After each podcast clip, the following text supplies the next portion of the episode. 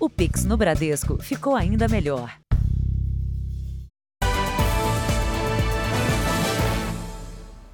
Olá, boa noite. Boa noite. Câmeras de segurança flagraram um assalto à luz do dia em uma das regiões mais nobres de São Paulo. Aparentando tranquilidade, um casal se aproxima das vítimas, mostra a arma e leva o que quer. De janeiro a agosto, houve um aumento desse tipo de crime na cidade. São duas e meia da tarde quando os amigos conversam do lado de fora do prédio. O casal passa pela calçada. Logo depois, os dois se aproximam. O homem aponta a arma e leva o relógio, o celular e até a pasta de documentos. Esse tipo de assalto se tornou rotineiro na cidade, mesmo em avenidas movimentadas como esta. Entre janeiro e agosto deste ano, foram mais de 100 mil roubos só no município de São Paulo, um aumento de mais de 12% em relação ao mesmo período do ano passado. Especialistas dizem que, com menos dinheiro vivo em circulação, os assaltantes estão mudando a sua forma de agir. A transferência de valores pelo Pix seria um dos motivos da alta, de acordo com este especialista em segurança pública. O celular ele impulsiona as transações do Pix e o Pix aí ele tem, tem esse efeito de uh, colocar sobre os celulares os crimes de roubo. Com o dinheiro vivo em falta, as quadrilhas organizam assaltos a joalherias de shoppings para conseguir ouro. Relógios de luxo também estão na mira, mas os celulares de última geração estão no topo da lista. Além da fácil revenda, são uma porta para a conta bancária das vítimas. Se antes os crimes de rua, o batedor de carteira, o arrancador de correntinha, conseguia algum tipo de lucro, hoje você triplica esse tipo de lucro se você tiver um pouco mais de qualificação fica difícil para órgãos de fiscalização do sistema financeiro fazer a rastreabilidade desses recursos, porque rapidamente os criminosos eles é, fazem as transações, repassam, repassam, repassam. Quando a polícia dê conta, esse dinheiro já passou por dezenas, centenas de contas. Veja agora outros destaques do dia. Ave derruba helicóptero na Lagoa, no Rio de Janeiro. Líder conservadora toma posse como primeira-ministra da Itália. Na Inglaterra, cresce a especulação sobre a volta de Boris Johnson.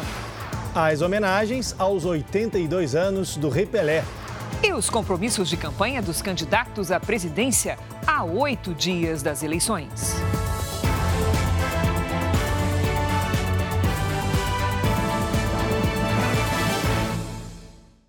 Oferecimento: cartões Bradesco, muito mais benefícios.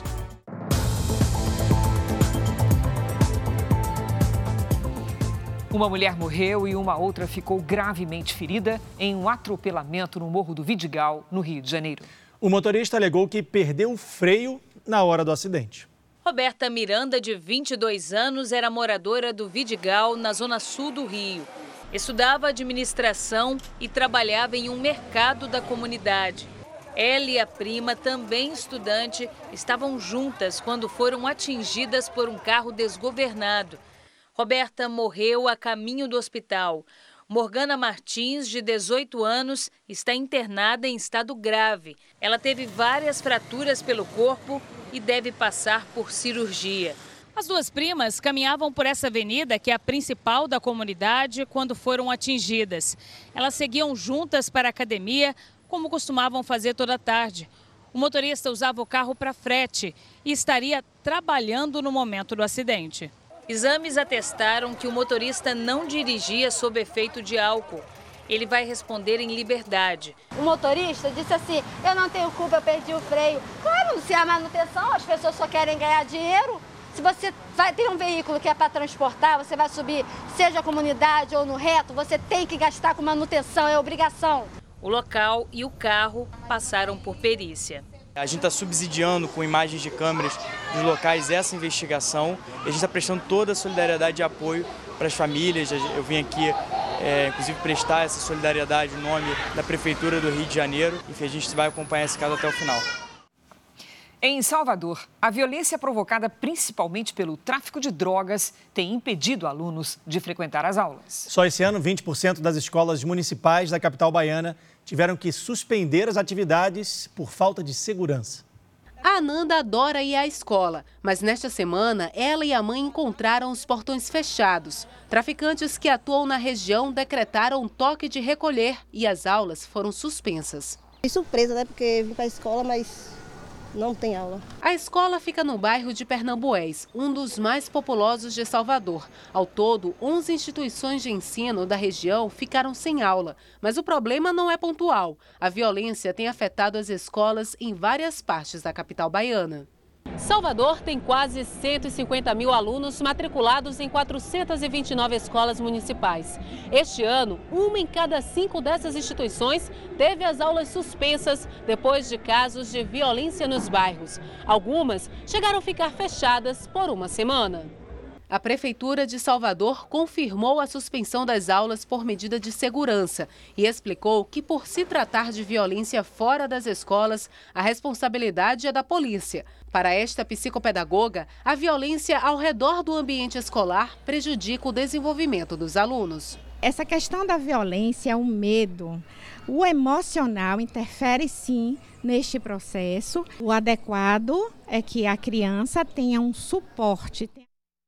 Nossa equipe tentou contato com a Secretaria de Segurança Pública da Bahia, mas não teve resposta. Uma agência de viagens de Goiânia está sendo investigada pela polícia. Dezenas de clientes que compraram passagens ou pacotes turísticos denunciam que ficaram no prejuízo. Entre as vítimas, pessoas que queriam viajar para rever a família no Brasil e outras que venderam tudo para começar uma nova vida no exterior. Ivanilde e o irmão decidiram procurar a polícia. Os dois afirmam que foram vítimas da mesma agência de viagens. Ela mora na Bélgica há 15 anos e comprou uma passagem para visitar a mãe doente no Brasil. Pagou cerca de 4 mil reais pelo bilhete, que nunca foi emitido. Ele só sabia me mandar áudio e falando, Ivanilde, não te preocupa que eu vou te mandar passagem. Não te preocupa que eu vou te mandar passagem. O irmão dela, Alberto, que mora em Goiânia, deveria ter embarcado para a Europa em agosto. Pagou mais de 5 mil reais pela passagem mas teve que cancelar a viagem. Daí para cá veio só empurrando com a barriga que não, que não, que não, que não. E que não sei quem não passou a pontuação, que ele tinha que vender essa pontuação para me devolver o dinheiro. Os irmãos compraram os bilhetes nessa agência de viagens, na região metropolitana de Goiânia, que pertence ao empresário Adriano Mendes Martins. No local, ninguém foi encontrado. Foi na mesma empresa que esse casal pagou 13 mil reais pelas passagens de toda a família, que estava de mudança para Portugal. Venderam casa, carro e móveis, mas também não conseguiram embarcar e ficaram no prejuízo. O que mais a gente queria era conseguir porque a proposta de emprego que eu tinha lá ia ser bem melhor para a gente. E, e, a gente foi frustrado, né? O sonho da gente foi por água abaixo. O caso está sendo investigado pela Delegacia do Consumidor de Goiânia. Já foram registrados pelo menos 14 boletins de ocorrência contra o empresário quase todas as denúncias feitas este ano de pessoas que já eram clientes da agência. Houve, no nosso entendimento, no primeiro momento, um abuso de confiança e isso será investigado. A má fé, aproveitando a confiança de alguns clientes que já haviam contratado anteriormente, porque o volume de pessoas reclamando chama a atenção e, isso robustece a tese do estelionato e não apenas de um contrato não cumprido. Fernanda mora na Bélgica e comprou uma passagem para visitar a família. Por mensagem de áudio, o agente de viagens disse que estava tudo certo. E eu estou puxando o voo de vocês todos aí, entendeu? Para já fazer o check-in e deixar tudo pronto, tá bom? Ela só soube que o bilhete nunca tinha sido emitido quando já estava no aeroporto. Para mim ir para o Brasil, eu tive que comprar outra passagem aqui, em cima da hora, na Bélgica, que custou praticamente três vezes mais do valor normal. Nós tentamos contato com o empresário Adriano Mendes Martins, mas ele não respondeu às nossas mensagens. Eu nunca imaginava estar tá passando por isso, né? Foi preso em flagrante no Rio de Janeiro um homem suspeito de aplicar o golpe do falso Pix em comerciantes. Segundo a polícia, Leonardo Santos usava um aplicativo para falsificar os comprovantes. Só em um comércio, ele gerou um prejuízo de quase 7 mil reais. A polícia do Ceará investiga a morte do cantor de forró Zé Lucas, também conhecido como Seu Zé. O homem de 32 anos foi baleado na manhã de hoje na cidade de Nova Morada, interior do estado. Horas antes do crime, ele fez um vídeo nas redes sociais e comemorou por estar há três semanas sem consumir bebida alcoólica. Zé Lucas é ex-vocalista da banda Canários do Forró. Uma idosa de 81 anos foi morta durante um assalto na casa dela, na zona sul de São Paulo. Segundo a polícia, ela foi agredida pelos criminosos. A mulher chegou a ser socorrida, mas não resistiu. Até agora, ninguém foi preso ou identificado. Cinco pessoas ficaram feridas na queda de um helicóptero num dos principais cartões postais do Rio de Janeiro, a Lagoa Rodrigo de Freitas. E um pássaro pode ter causado esse acidente. Adriana Rezende tem as informações. Boa noite, Adriana. Quem seriam as vítimas desse acidente? Boa noite, Cris e Leandro. São o piloto e quatro turistas de São Caetano do Sul, cidade de São Paulo. O grupo foi resgatado, recebeu os primeiros atendimentos em uma ambulância e seguiu para um hospital perto do local do acidente. O helicóptero partiu do aeroporto de Jacarepaguá, na zona oeste do Rio, e seguiu para a zona sul da cidade. A queda teria sido provocada pelo choque da aeronave contra um pássaro. O piloto fez um pouso de emergência no espelho d'água, perto de um ponto onde era realizado um campeonato de canoagem. Lanchas que davam apoio à competição ajudaram no resgate. O acidente vai ser agora investigado pelo Centro de Investigação e Prevenção de Acidentes Aeronáuticos, o CENIPA. Leandro Cris. Obrigada, Adriana. A Rússia lançou um ataque maciço de foguetes contra a Ucrânia e deixou mais de um milhão de casas sem energia elétrica. Pelas redes sociais, o presidente Volodymyr Zelensky disse que foram disparados mais de 36 mísseis ao longo da noite contra várias cidades ucranianas, mas que muitos foram interceptados por Kiev. Usinas de abastecimento elétrico em todo o país foram atingidas.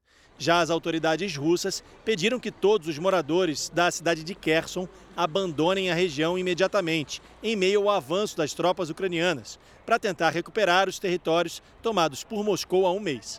Mais de 25 mil pessoas já deixaram a área. O objetivo das tropas de Vladimir Putin é transformar a região em uma espécie de fortaleza para evitar ataques ucranianos. Veja a seguir os compromissos de campanha dos candidatos à presidência na reta final da eleição. E também, passarelas suspensas são construídas em rodovia para proteger animais e motoristas.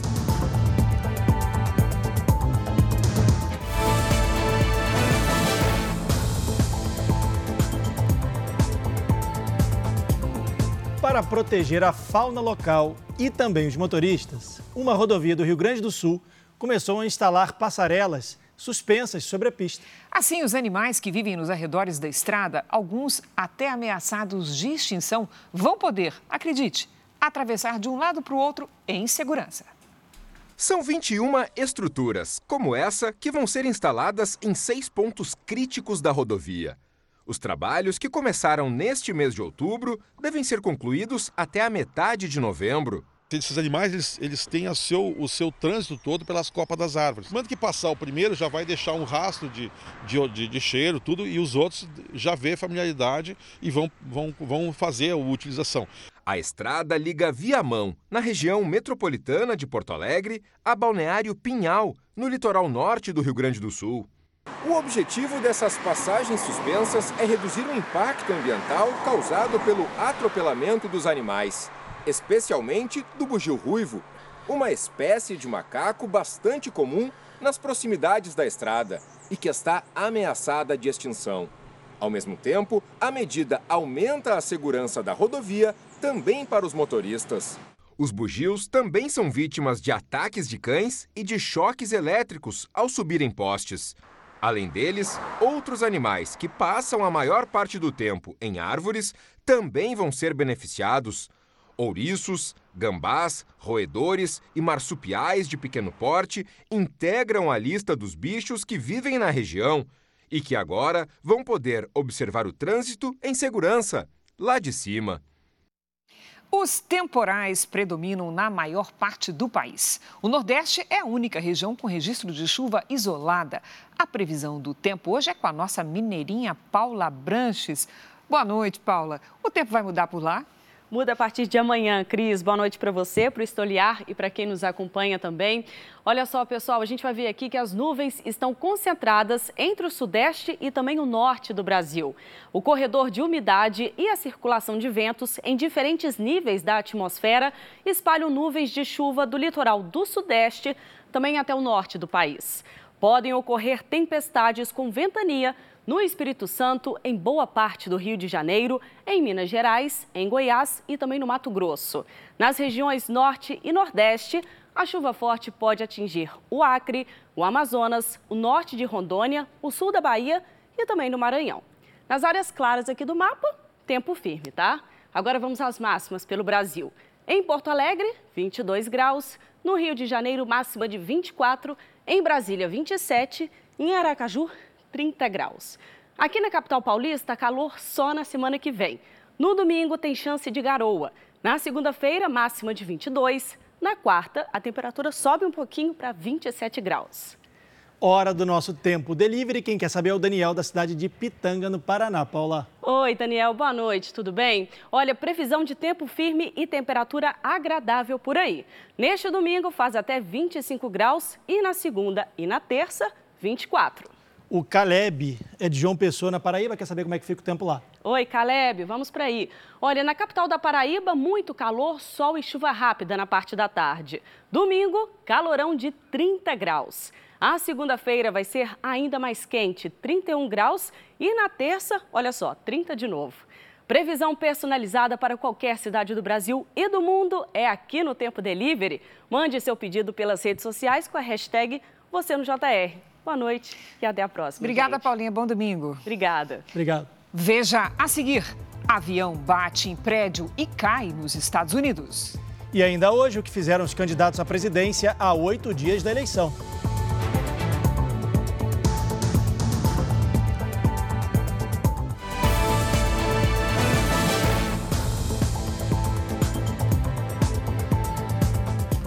Tecnologia de ponta tem ajudado a Polícia Federal a esclarecer crimes que pareciam longe de um desfecho. A identificação de munições e armas usadas por criminosos pode mostrar se a morte do indigenista Maciel Pereira está ligada ao mesmo grupo que assassinou o jornalista britânico Don Phillips e o indigenista Bruno Araújo. A perícia durou duas semanas. O corpo do indigenista Maxiel Pereira, morto em 2019 no Vale do Javari, precisou ser trazido de Tabatinga, no Amazonas, para Brasília, após a exumação. A exumação, é, nós buscávamos ali uma munição justamente para verificar qual foi o calibre da arma que matou. Não havia munição ali encontrada. A gente consegue agora descrever qual foi o trajeto da munição no corpo da vítima. A Record TV teve acesso com exclusividade ao resultado da perícia. Maxiel levou um tiro no pescoço. Ele era servidor da Fundação Nacional do Índio, a FUNAI. Apesar do disparo, o laudo foi inconclusivo para o tipo de arma e munição responsáveis pela morte do indigenista. Os peritos fizeram um trabalho minucioso. Foram detalhistas. Todo o trabalho da perícia da Polícia Federal é feito em laboratórios como este, que já contam com um novo sistema de balística. Aqui, os peritos conseguem, por meio desse sistema que veio do Canadá, tirar uma espécie de DNA da munição. Vou mostrar aqui para vocês agora, olha só. Aqui nessa bancada tem essas armas e também milhares de munições aqui na frente que foram usadas um assalto a um banco em Minas Gerais. Em nove meses, já foram solucionados 200 crimes. Casos que possivelmente cairiam no esquecimento, como este que ocorreu em Curitiba. O professor de dança Ronaldo Mendes dos Santos, de 40 anos, tinha acabado de sair da academia quando foi surpreendido por dois homens. Ronaldo levou um tiro e morreu. Os criminosos fugiram, mas os vestígios das munições ficaram pelo caminho. Dias depois, a arma do crime foi apreendida com um usuário de drogas. Na prática, quando um tiro é disparado, fica um rastro na munição. E é aí que os peritos trabalham. Quando ocorre um disparo de arma de fogo, o projétil passa através do cano e recebe deste cano marcações que são, sim, como uma impressão digital daquele cano. Então, identifica-se através deste exame comparativo, qual foi a arma responsável por disparar aquele projétil ou aquele estojo. A tecnologia começou a funcionar em janeiro deste ano. Nos três primeiros meses, cerca de 1.500 munições coletadas em cenas de crimes foram cadastradas. No Brasil, o sistema já funciona em sete estados. Segundo o Ministério da Justiça, até o fim do ano, deve funcionar em todo o país. A gente está falando de um sistema que agora integra a Polícia Federal e todas as polícias científicas do Brasil ele está sendo instalado em todas as unidades da federação. Então, agora, se o crime foi cometido na polícia, é, está sob investigação da Polícia Federal ou está em investigação pela Polícia Civil Estadual, pode ocorrer a ligação. Duas pessoas morreram depois que um avião de pequeno porte caiu em New Hampshire, nos Estados Unidos. A aeronave chegou a atingir um prédio residencial de dois andares. O edifício pegou fogo e as chamas puderam ser vistas mesmo de longe. Mais de oito famílias moram no local, mas por sorte ninguém ficou ferido. Já o piloto e o tripulante do avião não resistiram à queda. A causa do acidente está sendo investigada. Veja a seguir a campanha contra a poliomielite pelo Brasil. E também, ex-primeiro-ministro Boris Johnson retorna das férias no Caribe, o que reforça rumores de que ele pode voltar ao governo britânico.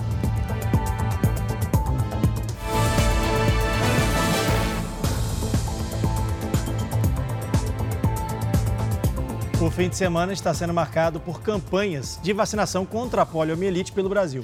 Isso, Leandro, porque a doença que tinha sido considerada erradicada no país voltou a preocupar as autoridades de saúde por causa da queda na cobertura vacinal. Em São Paulo, a vacinação contra a poliomielite começou logo pela manhã. Durante todo o dia, a procura pelo imunizante foi grande. Em Belo Horizonte, teve carreata para chamar a atenção e alertar as pessoas sobre a importância de se proteger contra a paralisia infantil. Uma questão de consciência, né? A saúde da criança sempre em primeiro lugar. Na Paraíba, o carro da vacina levou para a população doses contra a poliomielite, influenza e Covid. Que dói na mãe, dói na avó, dói em todo mundo, né? Apesar de ser só a gotinha, mas é importante para trazer saúde, né? evitar a paralisia infantil que está aí na nossa porta batendo. No Pará foram montados pontos de vacinação em todas as cidades do estado. Na capital Belém, muita gente aproveitou o dia D para proteger o filho. Nunca dava certo para eu sair do trabalho e levá-lo no posto. Aí hoje, quando eu vi o dia D, aí eu vim logo para resolver e dar logo essa vacina da poliomielite. A vacinação contra a poliomielite é bem rápida. São apenas duas gotinhas e pronto. É isso mesmo, não tem agulha nem nada. E depois dessa vacina, a criança fica protegida para o resto da vida. Tudo bem, chorar faz parte e não tem problema. O que não pode é ficar sem a vacina. Pode chorar, o importante é que ela esteja bem, que ela fique protegida. A campanha de vacinação contra a poliomielite foi prorrogada até o dia 30 de outubro. A meta do Ministério da Saúde é imunizar pelo menos 95% da população brasileira. Veja agora os destaques do Domingo Espetacular. Exclusivo. Roberto Cabrini revela os detalhes da luta de Simoni contra o câncer. Pela primeira vez, a cantora fala do tratamento. Tive muito medo. A esperança na cura e de onde Simoni tira forças para enfrentar o maior desafio da vida. E agora chega de chorar, agora é hora de lutar. Acidente na duna e na tirolesa. Duas pessoas morrem durante passeios de aventura em destinos turísticos como se divertir sem colocar a vida em risco. Golpe no espaço. A história da mulher que achou que estava namorando um astronauta. Direto do espaço, ele pedia dinheiro para voltar para a Terra. Mas o caso acabou parando na polícia. Você vai conhecer a Bianca. Ela tem apenas três anos e faz o maior sucesso corrigindo português de muito adulto. Não é cabido, é coube é no Domingo Espetacular. Essa semana, um pouco mais cedo, 7h15 da noite, depois da Hora do Faro. O ex-primeiro-ministro britânico Boris Johnson voltou ao Reino Unido depois de uma viagem particular. Segundo a imprensa local, esse é um indício de que ele pode concorrer novamente ao cargo depois da renúncia de Liz Truss. Boris Johnson desembarcou no aeroporto de Londres com a família vindo da República Dominicana. O ex-primeiro-ministro não declarou se vai participar da eleição que vai indicar o novo líder do governo britânico. Ainda assim, é considerado um dos favoritos a assumir o cargo. A deputada conservadora Penny Mordaunt e o ex-ministro das Finanças Rishi Sunak também estão entre os cotados. A votação no parlamento para a escolha do novo primeiro-ministro será na semana que vem. O ex-presidente chinês Hu Jintao precisou ser retirado da sala onde acontecia o encerramento do Congresso Nacional do Partido Comunista do país. A cena causou estranheza e repercutiu no mundo todo. Jintao governou a China por 10 anos e, segundo informações oficiais, teria sentido um mal-estar. Amanhã, o atual presidente Xi Jinping deve ser reeleito secretário-geral do partido.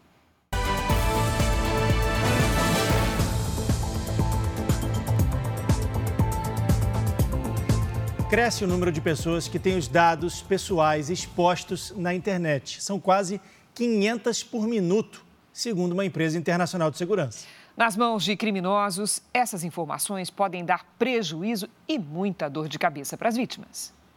A empresária Paula sempre foi rigorosa quando o assunto é a gestão de dinheiro, uso de cartões e empréstimos. Se não tiver dinheiro, não compra. Se você comprar parcelado, paga essa dívida para depois você ir para um outro parcelamento. E evita fazer compras em dois ou em três lugares. Mesmo assim, ela não se livrou de uma modalidade de golpe que explodiu nos últimos dois anos. Criminosos se apropriam de dados pessoais para fazer compras e empréstimos no nome das vítimas. No caso da Paula, tudo começou com o vazamento do número do CPF dela. As dívidas foram feitas em grandes lojas e beiram os 10 mil reais. Eles compraram televisões, celulares. Para não ficar com o nome sujo e nem assumir as dívidas dos golpistas, a empresária perdeu dias de trabalho para tentar provar a inocência. Não consegui trabalhar e para mim foi um transtorno porque era desde a hora que eu acordava até o período da tarde, eu falando em call center e era protocolos atrás de protocolo. Situações desagradáveis como essas enfrentadas pela Paula se tornaram ainda mais frequentes em 2022. De acordo com a Autoridade Nacional de Proteção de Dados, os incidentes de segurança cresceram cerca de 40% esse ano com relação ao mesmo período do ano passado. É bem possível que esse número cresça mais ainda, conforme o trabalho da NPD for aparecendo, tanto para as empresas quanto para o cidadão. A instituição que foi criada para avaliar se a lei de proteção de dados tem sido cumprida e estabelecer sanções administrativas recebe, em média, 70 denúncias por mês. A maior parte dos processos está relacionada ao setor público. De acordo com uma empresa holandesa de segurança cibernética, a cada minuto no Brasil, cerca de 455 pessoas têm os dados vazados na internet. Apenas no segundo trimestre deste ano, cerca de 3 milhões e 200 mil brasileiros sofreram algum tipo de exposição, o que exige uma atenção redobrada. Uma das recomendações é sempre trocar as senhas. Então, coisas básicas poderiam eventualmente reduzir em mais de 80% o número de incidentes que acontece. Dados pessoais são uma riqueza e o Brasil pode e deve explorar essa riqueza para se tornar um país para crescer, para gerar emprego, para gerar oportunidades, sem que isso aconteça a revelia dos direitos constitucionais de cada cidadão. No mês de prevenção contra o câncer de mama, uma carreta adaptada para funcionar como uma clínica está percorrendo estádios de futebol de São Paulo para oferecer mamografia gratuita. O objetivo é atender torcedoras e alertar sobre a importância da prevenção e do diagnóstico precoce. Um time de peso Mulheres que venceram a luta contra o câncer de mama e agora tentam conscientizar outras de que o diagnóstico precoce pode salvar vidas. Elas são voluntárias de um projeto que realiza exames de mamografia gratuitos em carretas que percorrem estádios de futebol em São Paulo. Se é, conseguir detectar no início, é cura. A carreta se transforma em uma clínica mesmo, com recepção, salas de consulta e o espaço da mamografia. O exame dura em média 10 minutos. O resultado sai uma semana depois.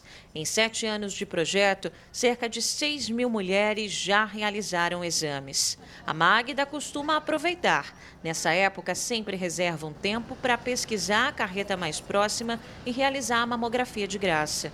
Por conta do histórico na família mais ainda, né? Já me prevenia antes, sempre faço os exames. Em 2019, uma dessas carretas parou aqui, na porta deste estádio, em Campinas, no interior de São Paulo.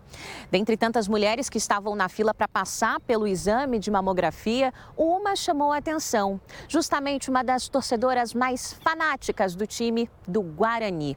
É como se o amor pelo futebol salvasse a vida dela.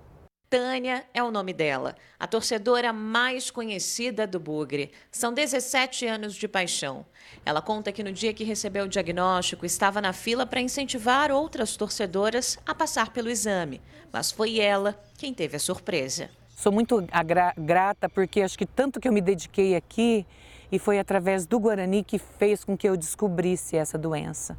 Foram dois anos de tratamento. E hoje, curada, Tia Tânia, como também é conhecida, quer voltar a se dedicar às caravanas para acompanhar as partidas do time do coração.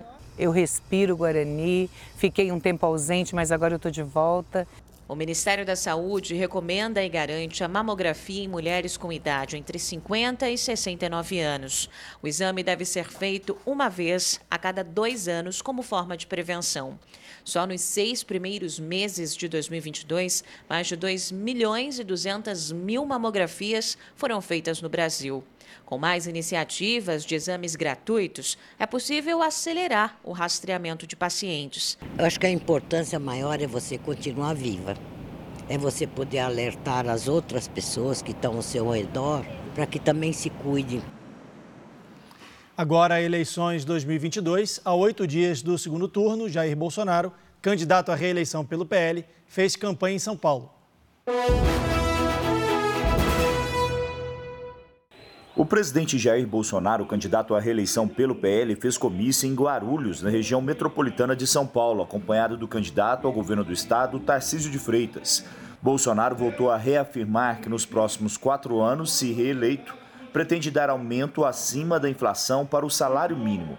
O presidente aproveitou o ato de campanha para criticar decisões do Tribunal Superior Eleitoral, que determinou medidas contra uma emissora de televisão e concedeu poderes ao presidente da corte para retirar conteúdos das redes sociais. Jair Bolsonaro chamou as decisões de censura e disse que isso é inadmissível. Há dois anos eu estava falando que isso ia acontecer. Há dois anos. E houve um silêncio sepulcral por parte, com todo respeito a vocês, praticamente a totalidade da mídia. Agora a água bateu aí na cintura de vocês. Não podemos permitir que essa medida inadmissível no Estado Democrático de Direito é, prossiga. Em outra frente da campanha, em Belo Horizonte, Michele Bolsonaro reforçou o discurso do atual presidente. Ela esteve na orla da Lagoa da Pampulha, cartão postal da capital mineira, e participou de um ato com apoiadores do marido, como o Damares Alves, senadora eleita pelo Distrito Federal. 78 leis, estamos indo para 80 leis agora, assinadas pelo presidente Jair Messias Bolsonaro, de proteção à mulher. É isso? É esse o presidente que não gosta de mulheres, que mais colocou agressores de mulheres na cadeia? Neste sábado, Bolsonaro também gravou o horário gratuito e agora à noite participa de encontro com religiosos da periferia de São Paulo. Neste domingo, o presidente fica na capital paulista para participar da sabatina da Record TV às nove e meia da noite. O candidato Luiz Inácio Lula da Silva, do PT, passou o dia no segundo maior colégio eleitoral do país, Minas Gerais. Desde ontem, o candidato pelo PT, Luiz Inácio Lula da Silva, está em Minas Gerais. Hoje, Lula visitou o Ribeirão das Neves, na região metropolitana de Belo Horizonte. Junto com ele, em carro aberto, Simone Tebet, que ficou em terceiro lugar na disputa presidencial, e Marina Silva participaram da caminhada. Inicialmente, a ideia era estar em Manaus neste sábado, mas a equipe desmarcou a viagem para priorizar Minas Gerais, que é o segundo maior colégio eleitoral do país.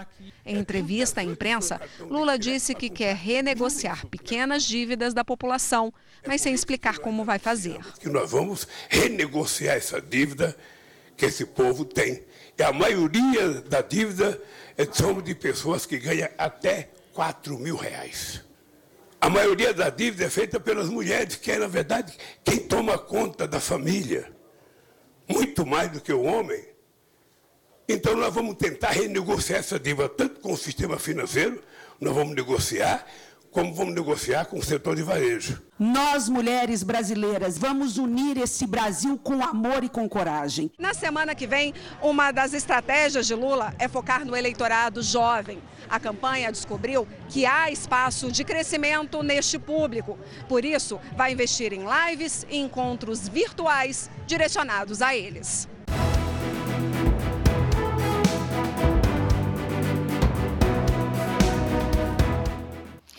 Vamos agora conferir como é que foi o dia dos candidatos ao governo de São Paulo. Tarcísio de Freitas, do Republicanos, começou o dia ao lado do presidente Jair Bolsonaro, em Guarulhos, na Grande São Paulo. O ex-ministro da Infraestrutura prometeu antecipar obras importantes para a região. Então nós vamos fazer com que o trevo de bom sucesso saia do papel já está no contrato da Dutra. Era uma obra que ia acontecer lá em 2026 e nós estamos trazendo para agora. Nós vamos começar ela ainda esse ano. O candidato do PT, Fernando Haddad, participou de uma carreata na Brasilândia, bairro na zona norte de São Paulo. Ele disse que, se for eleito, vai investir em projetos para melhorar a saúde na região. Aqui talvez tenha necessidade também de um hospital dia. Nós inauguramos o hospital dia aqui da região mas nós temos que ter pelo menos um para cada 400 mil habitantes. Vamos ver agora como foi o sábado de campanha dos candidatos no Rio Grande do Sul. Eduardo Leite, do PSTB, esteve em municípios do interior do estado. Em Caxias do Sul, na Serra, fez corpo a corpo, visitou comerciantes e participou de uma caminhada. No fim do dia, ainda cumpriu a agenda em Passo Fundo, no Norte Gaúcho.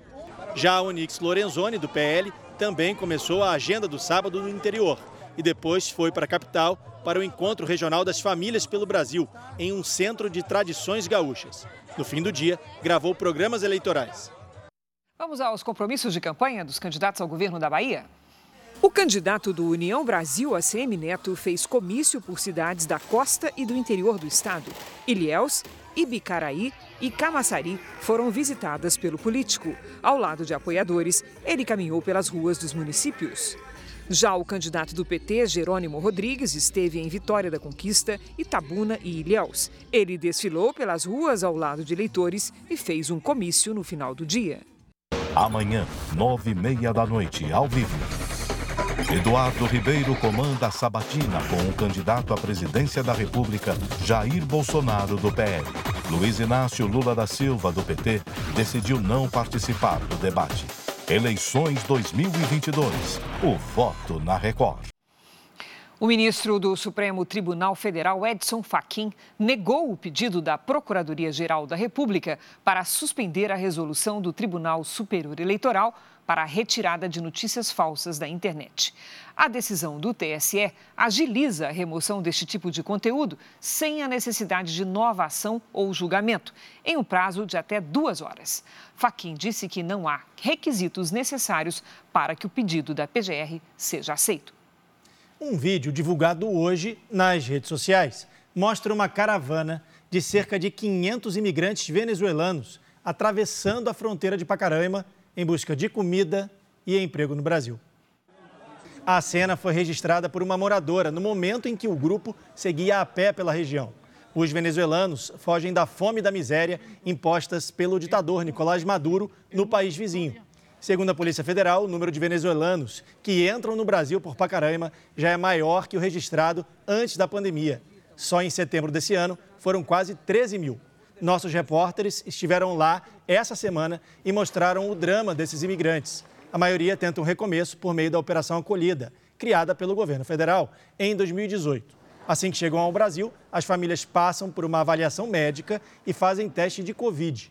Os imigrantes também recebem vistos para permanecer de forma legal no país. Uma pesquisa nos Estados Unidos revelou que a ingestão de suplemento nutricional pode ajudar a melhorar a atividade do cérebro, prevenindo doenças como o Alzheimer. Para envelhecer com saúde, algumas medidas são fundamentais. Essa senhora americana explica que prioriza a alimentação saudável e ainda ingere doses extras de vitaminas. Tomo suplementos porque já tenho problemas para enxergar disso. Um estudo recente sobre o envelhecimento do cérebro apontou que tomar um suplemento diário pode melhorar a cognição de adultos mais velhos, ou seja, a capacidade de processar informações. Pesquisadores americanos avaliaram mais de 2.600 pessoas com mais de 65 anos. A conclusão foi que o grupo que recebeu os multivitamínicos durante três anos teve melhoras significativas em relação à memória e apresentou redução do risco de desenvolver outros tipos de doença cerebral. O uso diário adiou o envelhecimento cognitivo do cérebro em quase dois anos. A coordenadora da pesquisa é uma especialista no cérebro humano com mais de 30 anos de estudos. Laura Baker disse que está feliz com os resultados, mas que ainda é cedo para definir um caminho único no combate a doenças que provocam demência, como o Alzheimer. A reflexão que eu e meus colegas fazemos é que provavelmente não veremos a cura. Mas então pensamos, como adiar essa doença cada vez mais para o futuro. Assim, as pessoas irão morrer de outras causas. Nosso foco é fazer com que grupos de risco estejam mais protegidos. Pesquisadores da Europa criaram um capacete tecnológico que usa realidade aumentada e sensores para ajudar os bombeiros nas operações de resgate. Parece até videogame, mas as imagens são da simulação de um salvamento em um prédio em chamas, com o uso do capacete inteligente.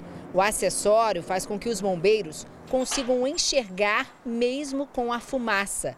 O pesquisador da Universidade de Edimburgo, na Escócia, explica que existem dois sensores no capacete. Um é uma câmera térmica capaz de ver através da fumaça. A inteligência artificial ajuda a interpretar os dados sensoriais, calculando as informações do ambiente em risco, identificando as vítimas, os próprios companheiros da operação de resgate e a localização exata de cada um deles. Todas as imagens ainda podem ser transmitidas para a Central dos Bombeiros, por exemplo. O comandante Clem McCaffrey conta que ficou impressionado e que o capacete não afeta o desempenho e é muito leve. O capacete inteligente ainda está em fase experimental e os pesquisadores britânicos querem ir além, construir um modelo com todos os sensores integrados, com isso gerar mapas e imagens 3D para que os bombeiros tenham uma visão geral da situação e tornar o resgate mais rápido e seguro. Um exemplo de como a inteligência artificial pode ser uma aliada. No caso do capacete inteligente, a inovação garante a segurança do bombeiro e da vítima. Tecnologia que pode fazer a diferença na hora de salvar vidas. De volta ao Brasil, o Rei Pelé comemora amanhã 82 anos de vida. E como nunca é demais homenagear o maior jogador de futebol de todos os tempos, a cidade de Santos promoveu uma verdadeira volta ao passado. Homenagem mais que merecida, né, Leandro? Sim. Teve passeio de bondinho pelas ruas e muito bate-papo com ex-companheiros do craque. A fila começou cedo, bem antes do início do passeio. Acordei às 3 horas da manhã, levantei às 5 horas, para sair de casa às 6 horas, né, para descer. Nossa, eu amo o Santos, é minha paixão e o nosso rei, só nós temos rei, né? A turma do Rossini veio de Mogi das Cruzes, no interior de São Paulo. O que a gente torce é que a memória do povo brasileiro não nos deixe cair em esquecimento, né? O John é da Inglaterra, apaixonado pelo Santos Futebol Clube e, claro, por Pelé. Amazing, the greatest of all time. Para Isadora, de 8 anos, o futebol já é uma paixão. Vou quase todos os jogos, menos os de noite. Daí minha mãe não deixou ir. Eu grito bastante. Teve um dia que eu até voltei sem voz, assim, mas bem sem voz. Neste domingo, Pelé completa 82 anos de vida. E para comemorar o aniversário do melhor jogador da história do futebol, atletas que atuaram com o rei na época de ouro do Santos vão andar de bonde pelo centro histórico da cidade. Sou muito feliz de estar participando dessa homenagem aqui, não só com relação aos bondes, como meu grande amigo, meu afilhado, o Rei Pelé também. Pepe, 87 anos, é o segundo maior artilheiro da história do Santos. Fez mais de 400 gols. Pelé lidera o ranking, com mais de mil gols pelo clube.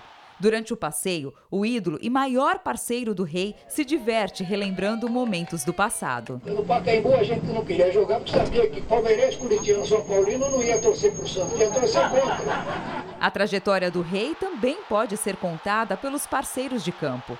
Ao lado de Pelé, Durval, Coutinho, Mengalvi e Pepe fizeram parte do ataque fantástico do Santos nas décadas de 60 e 70. Histórias marcantes que se transformaram em amizade sincera. Eu tornei é, um sonho que eu tinha em realidade. Deus transformou, porque me tornei amigo dele. Pelé não pôde participar do passeio. O rei passa por tratamento médico e pouco sai de casa mas é ativo nas redes sociais. No começo do mês, publicou um vídeo comemorando 10 milhões de seguidores. Então, eu retribuo com 10 milhões de abraços para vocês. Obrigado. Imagina, Rei, é a gente que agradece. Um viva para a sua história. O projeto Bíblia Manuscrita, lançado pela União Nacional das Igrejas e Pastores Evangélicos, a Unigrejas, foi concluído em São Paulo depois de percorrer o país durante 10 meses. Milhares de pessoas em todos os estados participaram de forma colaborativa da transcrição do livro sagrado. Do livro Gênesis ao Apocalipse, 31.105 versículos escritos à mão para dar destaque à palavra de Deus. Assim nasceu o projeto Bíblia Manuscrita, em 7 de dezembro do ano passado. O bispo Edir Macedo, fundador da Igreja Universal, foi quem escreveu de próprio punho os dois primeiros versos. Ele foi seguido pela esposa Esther Bezerra e pelo pastor José Wellington, presidente de honra da Convenção Geral das Assembleias de Deus no Brasil. Quando eu leio a Bíblia, é Deus que fala comigo. Quando eu oro, sou eu que falo com Deus. aqui, isso aqui tem que acontecer na nossa vida. E como a Bíblia tem sido perseguida há milhares de anos, eles têm tentado calar a palavra de Deus, não conseguiram e jamais vão conseguir. O projeto foi uma iniciativa da Unigrejas para chamar a atenção para a Bíblia o livro mais lido e mais vendido no mundo inteiro. Segundo a Sociedade Bíblica do Brasil, mais de 4 bilhões de exemplares já foram comercializados em 3 mil idiomas. A Bíblia Sagrada é um livro extraordinário. E para festejar a Bíblia e chamar a atenção da sociedade para a Bíblia, nós tivemos essa ideia de realizar o projeto da Bíblia manuscrita, que é a cópia fiel da Bíblia, versículo por versículo. Nós fizemos isso de maneira colaborativa e cada pessoa foi convidada a copiar um único versículo. Cada estado brasileiro ficou responsável pela cópia de alguns livros bíblicos. E em todo o país, cerca de duas mil ações, dentro e fora das igrejas, foram realizadas para que a Escritura Sagrada fosse transcrita. O objetivo era atingir o maior número de colaboradores para reproduzir um trabalho de milhares de anos.